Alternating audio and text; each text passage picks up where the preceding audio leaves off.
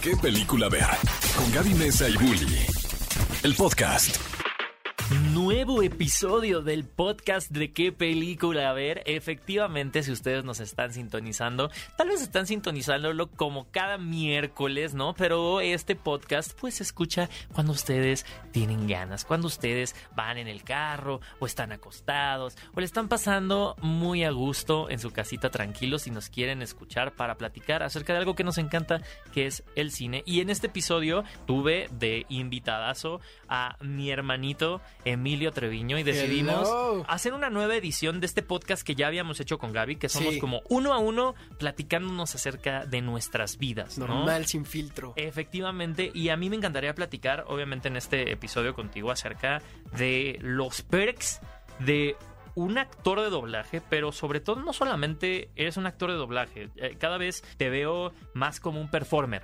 ¿No? O sea, y, y me encanta esa palabra porque siento que Mm. tú puedes hacer todo, ¿no? Cantas, bailas, actúas, que haces algún personaje, que también escribes, así que eh, eh, para mí es súper importante eh, tenerte aquí y platicar acerca también de tu proceso creativo. ¿Cómo te sientes en este caso de, de- de haber avanzado, de, de comenzar muy chico como tu carrera, ¿no? O sea, y, y ahora que creo que has tenido un impulso muy grande en redes sociales, a empezar a abrirte a otros diferentes tipos de proyectos. Pues ha sido un proceso muy, muy mágico, de mucho aprendizaje también, también de caerse, equivocarse 80 mil veces y volverse a levantar, eh, de muchos castings rechazados, de muchos castings aceptados, de muchos proyectos nuevos, de proyectos que no te quedas también. Eh, justo me, siento muy contento que recientemente también di el salto de doblaje a cine y, y- y tuve la oportunidad de filmar mi primera película con un director que ya admiraba desde hace muchos años, que es Carlos Carrera, el director del crimen del padre Amaro. Entonces también ver que todos los años de, de carrera y de trayectoria y de estar eh, estando ahí, no quitando el dedo del renglón, empiezan a, a cobrar frutos y valer la pena. Se siente muy lindo, era lo que hablábamos, ¿no? Cuando, cuando recién salió Tic Tic Boom, que decíamos, todo aquel artista que ve esa película se va a identificar, el saber lo complicado que es balancear la vida privada con, con- con la vida pública, balancear el trabajo con, con tus relaciones personales, amorosas, familiares, el que te tienen que soportar con lo sensible que eres, con lo histriónico que eres, con lo cambiante que eres y que a final de cuentas no es, no se trata de, eliminarlo porque eso es, esa es tu materia prima para poder crear el día de mañana. Pero también aprender a canalizarlo de una forma que sea sana para ti y para los demás. Creo que ha sido lo más complicado. Y justo como que nunca me he enfocado en, ah, yo quiero hacer solo cine o teatro o televisión. Creo que lo que me interesa es contar historias de la mejor manera posible, incluso ya sea a través de música, cantando, tocando la batería o, o como actor en cine, teatro, televisión y doblaje o donde sea, pero el chiste es contar historias que valgan la pena y que, y que lleguen a, a las personas y que hable por toda la gente allá afuera, que eso es para el, a final de cuentas el propósito de nuestro trabajo. A mí me parece increíble, ustedes no lo, no lo pueden ver, pero traes una playera de Tic Tic Boom. Obviamente, No, siempre, Una película que podríamos decir que a los dos nos impactó sí, de, completamente. muchisi- de muchísimas maneras y mucha gente ve el, el resultado ya en la pantalla, ¿no? O, Sí. o ya cuando te escuchan, ¿no? Pero muchas muchas personas tampoco saben el proceso cómo es ese el proceso el proceso creativo, ¿no? Y Sí. a mí me encantaría preguntar con algo súper básico, o sea, empezar con algo súper básico y es ¿cómo es un día normal para ti? Eh, ay, es complicado porque ningún día, ningún día es igual que el otro. Es lo mágico y al mismo tiempo es lo que me causa ansiedad. Ningún día es igual. Hay Pero a ver, que- Emilio se levanta a esta hora. ¿A qué hora te Eh, levantas? Emilio, si quisiera, se levantaría a 12 del día todos los días. Muchas gracias. Pero hay veces que no se puede. Ahora que estuve filmando, me levantaba a 5 de la mañana. Cuando grabo doblaje, a veces mis llamados son 10 de la mañana. Entonces me levanto a 9.50. Gracias porque grabo Ajá. remoto. Ajá. ¿Y, qué, y qué es tu, o sea, qué es tu morning routine? Mi morning routine, eh, siempre pongo música eh, a, a la hora de levantarme. Si no tengo música y café, me despierto de malas y soy un monstruo al lado de mi gente. Necesito música y café, les, le hablo a la gente 30 minutos después de levantarme. Eh, me levanto, lo primero que hago es me conecto a grabar regularmente, ya que grabé mi primera grabación, bajo a, la- a la cocina, desayuno, me meto a bañar, este, si tengo otra grabación me meto a grabar otra vez a la cabina, si tengo alguna grabación en exterior o de imagen, pues ya corro.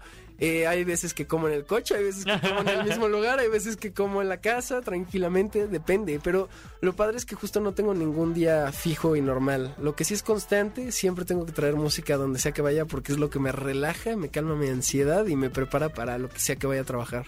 ¿Y ahora en qué momento te metes al cine? Le das, le das Ah, tu espacio. Por supuesto que sí, siempre, o sea, en fines de semana trato de ir al cine a veces, a veces es complicado porque no tengo tiempo, pero cuando puedo me encanta ir al cine.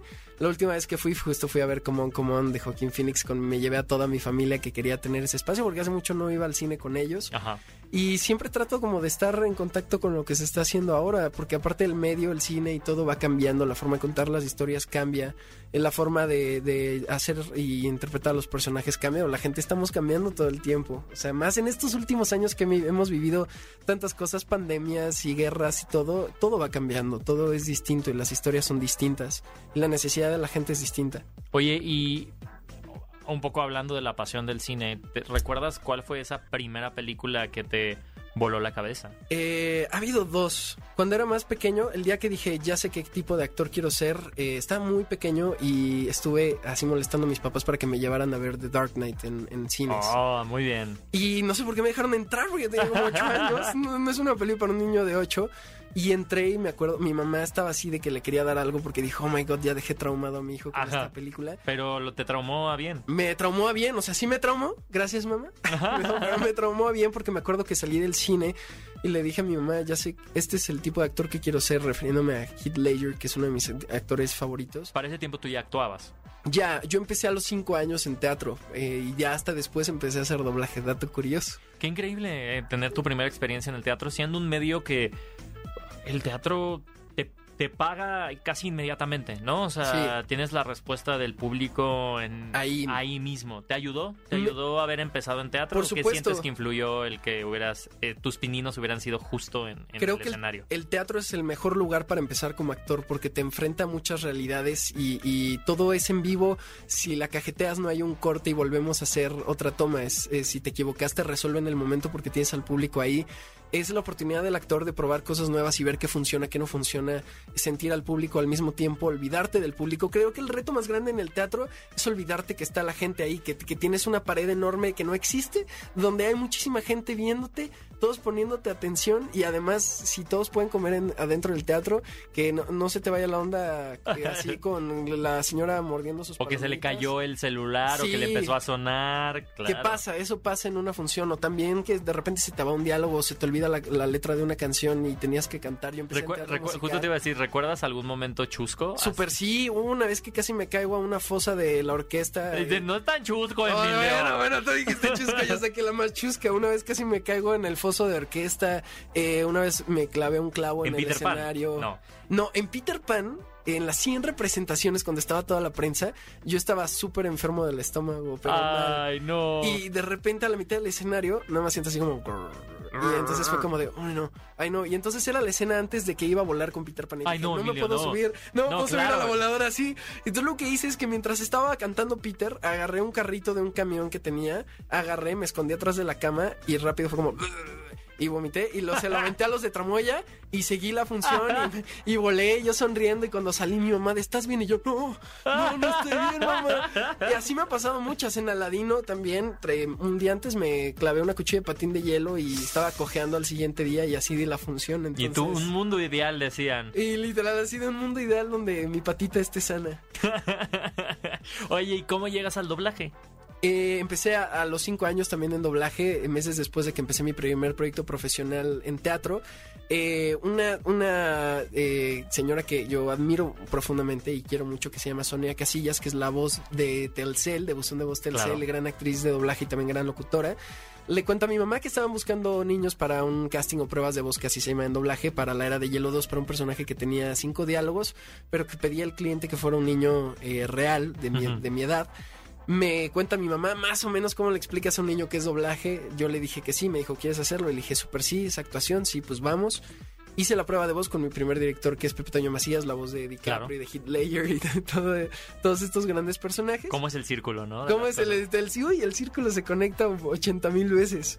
Y hice la, hice la prueba de voz y me quedé y de ahí me siguieron llamando en doblaje y yo para mí fue como en una manera muy mágica de, de, ser parte de las historias que yo quería contar y de, y de divertirme. Y, y, sobre todo el doblaje tiene algo muy particular que es que puede ser muchos personajes al mismo tiempo, no dependes de una cosa física que no puedes cambiar. Y me encanta que en doblaje mucha gente no sepa ni siquiera que eres tú, eso es lo más mágico porque... Si se les olvida que eres tú, entonces lo hiciste bien. Sí, súper sí, a mí me encanta cuando dicen ni te reconocí, es como gracias, porque entonces quiere decir que la historia, se enfocaron en la historia, no en el actor. Y no se trata del ego de los actores, se trata de, de, de, los personajes y de lo que quieren contar.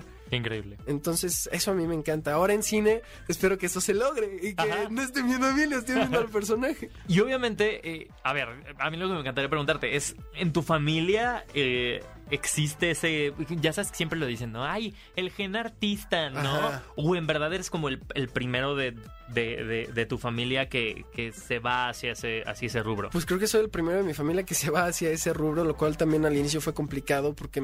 ¿Eres como el que... sanador de la familia? Supongo, no sé. Siempre no he dicho que esos son como los roles, ¿no? Cuando llega el artista a la familia, es como el que, el que se encarga de conectarlos como con su parte emocional. Supongo que sí, en la parte emocional, pero también es el pain in the ass a veces. O sea, la verdad es que los actores no somos personas sencillas, o sea... No, definitivamente La no. verdad es que luego sí, la gente que está cerca de mí, digo, de que... Se, ay, se nos...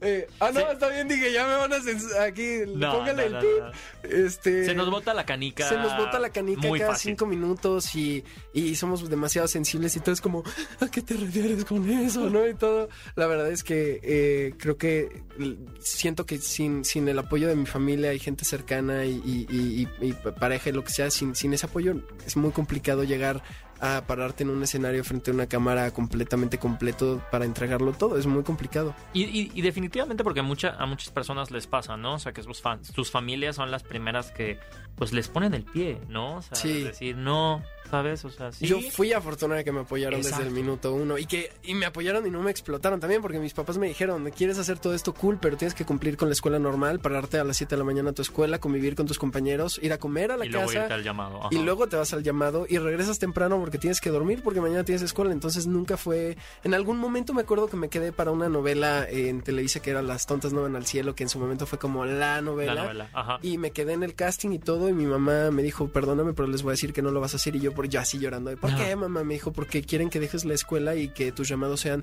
todos los días de la madrugada hasta en la noche. Pero yo quiero hacerlo. Me dijo, no te estoy preguntando. De grande me lo vas a agradecer. No vas a dejar la escuela y vas a vivir tu infancia como cualquier niño normal. Sigue haciendo teatro, sigue haciendo doblaje y habrá tiempo para hacer televisión y cine. Y sí, wow. pasó. Wow. Entonces, pues sí, soy muy afortunada de tenerlos. Efectivamente, qué afortunado. Sí. Y, y, este tipo de historias son creo que las que nos inspiran a todos, Sí. ¿no? Eh, estás pisando fuerte, vas a, vas a ahora con tu película, ¿no? Ay, a ver qué pasa. A ver qué pasa y, y ¿a dónde te gustaría llegar? Pues es una pregunta, obviamente tengo muchos sueños y cosas que hacer, como lo platicaba, me, me, encantaría irme al extranjero en algún momento a trabajar allá, sobre todo por la posibilidad que hay de contar historias y estas producciones que te permiten jugar mucho más. Pero y, creo y ahora, que digo, a ver, estamos en una época privilegiada, ¿no? O la sea, verdad sí. Está a nivel de cine y a nivel de plataformas de streaming es la mejor época en la que se están contando Hay trabajo por doquier para todos los actores. y de calidad. y de calidad, que eso es y cada vez hay más calidad, cada vez se preocupan más por la calidad justo porque pues es entre tantas plataformas digitales que tienes tú que ofrecer, ¿no? Y necesitas buenos actores, buenas historias. Creo que cada vez más me intereso por realmente simplemente buscar historias que valgan la pena contar. No me importa si es en el extranjero o aquí o en donde sea o con qué director o si es en teatro, cine o doblaje, simplemente con que sea algo que sea un reto para mí o no, porque si no es un reto me es aburrido y no quiero hacerlo, quiero hacer algo que sea divertido y que y que y que me force a trabajar y con que sea algo que quiera contar. Yo creo que eso es lo importante. Es lo importante. Oye, y te tengo una pregunta. ¿Nunca te ha pasado, ah, ahora sí dándole un poquito de gusto a los fans de Marvel y así, que ahora con, con el proyecto de Spider-Man que te volvieras fan? O sea, después de haber hecho el doblaje, decir, soy fan y necesito saber qué onda con la historia. O sea, ¿nunca te ha pasado en algún proyecto? Siempre he sido que- fan. O sea, sí, sí, pero, pero, pero que, que el hecho de haber participado en el proyecto te haya metido mucho más como en el lore de, de ese proyecto y que Obvio. haya cruzado el- el- la barrera de, ah, pues lo hice como trabajo, sí me gusta, pero ahora soy fan de esto. Me ha pasado con, con varias cosas. eh, eh, yo creo que con Miles Morales, sin duda, también cuando después de grabar la primera y que enterarme que querían hacer secuela y ahora que dicen que son dos partes, obviamente para mí a cada rato estoy con los de Sony de, bueno, ya me pueden decir qué va a pasar. Bueno, oigan, pero ya, pero ¿cuáles son los planes a futuro, no? Y, y no me dejará mentir aquí fuera, o sea, un día estábamos en el cine y yo estaba resolviendo pistas con ella de, pero entonces esto quiere decir que va a pasar esto, no sé, o sea, quiero saber. Y me emociono como todos, igual con, con, con Shazam, cuando grabamos eh, Shazam. Yo pensé que iba a quedar hasta ahí cuando anunciaron que iba a haber secuela y todos los planes que había de DC Comics me emocioné y a la fecha estoy de bueno y, y qué va a pasar ¿Y qué onda, y no? qué va oigan y qué va a pasar y si va a seguir esto si está en pie o no está en pie no entonces yo yo me emociono yo me sigo emocionando. Creo que de hecho el ser fan es un gran acercamiento para entrar al- a, los personajes porque ya hay un interés y emoción de por medio que te conecta más rápido con eso. Si si, te- si eres fan es porque ya estás conectado a esta historia y personajes entonces utilizas eso a tu favor. Yo, yo estoy en contra de estos actores que dicen yo no soy fan de nadie Yo no veo. yo no esto. veo Nah, ¿Cómo no lo voy a ver? Obviamente me emociona, amo el cine, obviamente. Oye, y ahora eh, vamos a ir al terreno de la fantasía. Y no te voy a preguntar sobre algo después de cuando naciste. Te voy a preguntar antes de haber nacido, Ok, ok. ¿no? ¿En qué proyecto te hubiera gustado estar involucrado? ¿En qué película o en qué franquicia? ¿Así de los 80 o 70? Que hubieras dicho, me hubiera encantado doblar esta película o doblar a este personaje. Ay, qué complicado. Eh, pues más bien, no, igual y por ejemplo no es de, de antes que hubiera nacido, ya había- según yo ya había nacido, pero era un bebé literal, literalmente. Si lo pudiste haber doblado, Emilio, tú puedes todo. No, ¿cómo así? sí, ya- sí empecé a hablar muy temprana edad, pero no es que así, lo que no tanto. saben ustedes es que cuando nació ya tenía esa voz. Ya, era como, hola, soy Emilio. Mucho gusto, cuña. Cuña. Cuña. me, hubiera grabado- me hubiera encantado grabar a Anakin Skywalker en la 1 de Star Wars cuando sale de niño. Así como, Wow. eres un ángel. Así. Sí quieras, Hubiera ¿eh? estado muy cool, hubiera estado muy cool. O no sé, grabar franquicias como muy épicas, como Back to the Future o cosas así. Justo te iba a decir Marty McFly. Marty McFly. Te hubiera me visto me hubiera gustado grabarlo. Hubiera sido muy divertido. O gra- grabar Karate Kid también hubiera sido divertido. Amigos que están escuchando este podcast, ¿en qué franquicia así de las viejitas les hubiera encantado escuchar la voz de Emilio? Que digo, siempre hay una oportunidad, ¿no? Porque siempre, hay reboots. hay reboots o mismas las películas antiguas les cambian el doblaje. ¿Te ha me- tocado algún caso? Sí, yo era fan de Ben 10 cuando era niño, veía la serie así, pero no me perdía ni un capítulo y yo siempre decía como, ay, me hubiera gustado ser la voz de Ben 10 y hacen el reboot, me llaman para el casting y me quedé. Y de hecho mi casting ni siquiera fue con, con un, un pedazo de la nueva serie, fue con la serie que yo veía de niño, entonces fue muy... Fue como estoy grabando el dibujo animado que yo Es era como le estoy era niño". haciendo un homenaje, ¿no? Literal, literal. Querían, querían ver quién entendía la esencia del personaje y ya luego adaptarlo a lo nuevo, pero, pero sí me ha pasado con varias cosas. Eso es lo padre de ser fan. Eso es lo padre de ser fan, que justo, de hecho, si yo no hubiera sido fan, y me lo dijo la, la directora de la serie Carla Facón, me dijo, si yo, tú no hubieras sido fan, tal vez no te hubieras quedado, porque lo que hizo que fuera el, como el, el punto que, a diferencia de los otros actores, porque participaron como treinta y tantos actores en, en las casting, pruebas de ajá. voz, fue que yo era el que más entendía el personaje porque era fan y yo me sabía todos los capítulos y entonces yo era como, no, no, no, es que esto no lo diría, porque esto, esto no es así, y me corregí todo el diálogo y todo así. Tú de, ah, sí, o sea, es que ahí te das cuenta que tampoco luego funcionas play it cool. Exacto. No, a, mí me recuerda mucho, eh, digo, hablando de actores de voz, pero también eh, este Mark Hamill. ¿no? Ah, brutal. Un maestro y, y que muchas veces se nos olvida que Mark Hamill, además de ser Luke Skywalker, Es el Joker. es, ajá, es el Joker y ha Sí. hecho muchos, muchos papeles en doblaje y tiene Sí. toda una carrera activa en el doblaje que, que, que se disfruta y ya cuando lo identificas dices, wow, o sea, Mark Hamill sí es fan, Mark Hamill sí es fan de Star Wars, sí es ha fan sido de muy Batman. cool darme cuenta de eso. Cuando me fui a estudiar a Nueva York, yo llegué allá y de repente justo muchos compañeros me decían, oye, pero deberías explotar más tu trabajo en doblaje. Le decía, ¿por qué? Y me decían, es que acá en Estados Unidos todos entendemos que el doblaje solo es una rama de la actuación, pero aquí todos los actores hacen doblaje. Ujú. Aquí allá no, y yo no. No, ajá, no, acá no, acá no funciona así. Entonces ha sido muy cool darme cuenta de eso también y darle el valor al trabajo que tiene. Y bueno, yo sé que hay mucha, mucha gente joven que te, que te admira y que quiere seguir tus pasos, ¿no? Y qué consejo, pues, para ir cerrando este podcast les daría. Sé que es muy ambiguo decir como qué consejo, pero en verdad un consejo en neta, o sea, de decir, oye, o sea, sé que quieres esto, pero si si sí quieres esto, tienes que... Ah, Oh my god, qué responsabilidad. Em, pues creo que son como varias cosas, pero lo voy a resumir en una. Eh, justo, yo sé, cada- so- sobre todo lo, lo más importante, porque cuando escuchamos, yo, yo también en mis tiempos libres me pongo a escuchar entrevistas de mis actores favoritos, de gente que admiro, eh, de, de artistas en general, y me la vivo escuchando esas entrevistas. Y creo que lo que muchas veces pasa es que escuchamos la historia de los artistas que admiramos y nos juzgamos a nosotros mismos, Claro. ¿no? De, ay, ya estoy muy grande o "Ay, estoy muy joven. Él o- empezó a esta edad y yo qué. y, y él, y él ve cómo lo está haciendo y yo que creo que lo más importante es entender que el camino de cada artista es diferente, cada quien encontramos la manera de hacer las cosas, no hay, no hay una edad para hacer las cosas, no hay una forma de hacer las cosas, hay muchas formas de hacerlas. Eh, creo que es importante creer en uno mismo para que los demás crean en, en ti. Estar eh, consciente de que no toda la gente va a creer en ti y no todos tienen que creer en ti, con que tú sepas qué es lo que quieres hacer y no lo dejes ir y te prepares, porque además justo mucha gente se le olvida que también hay que prepararse Ajá. y estudiar y son noches de desvelo y son, o sea, para todo, ni siquiera solo para hacer Y, actor. uno, y uno no empieza siendo el mejor. ¿sabes? No, no, y no empiezas con el estelar, o sea, yo empecé, lo, como lo dije aquí, empecé con un personaje de cinco diálogos en una película, no empecé haciendo Dune, no empecé haciendo estas cosas, eso llegó 17 años Eso es un mito. Es un Eso mito. es un mito, es una romantización muchas Claro. veces que se ha hecho del éxito, ¿no? De decir, "Ah, te ven y te vio caminando No. en la calle y se acercó, se acercó el productor y te dijo, tú eres lo que necesito para mi protagónico. Literal, yo me acuerdo que el primer día en Strasbourg me dijeron, este, solo les queremos decir que el 80% de los que salen de aquí y de cualquier escuela no la van a hacer, así que échenle ganas. Y es como, ¿qué? ¿No? Y es la realidad, así que tienes que creer en ti, tienes que prepararte y sobre todo también entender que, que tu camino es tu camino, tú, tú sabes lo que es mejor para ti, tú encontrarás las formas de hacer las cosas, no te juzgues, no te compares con nadie ni con la competencia, porque competencia hay mucha, pero no es con los demás, es contigo mismo y solo simplemente seguir y no rendirte.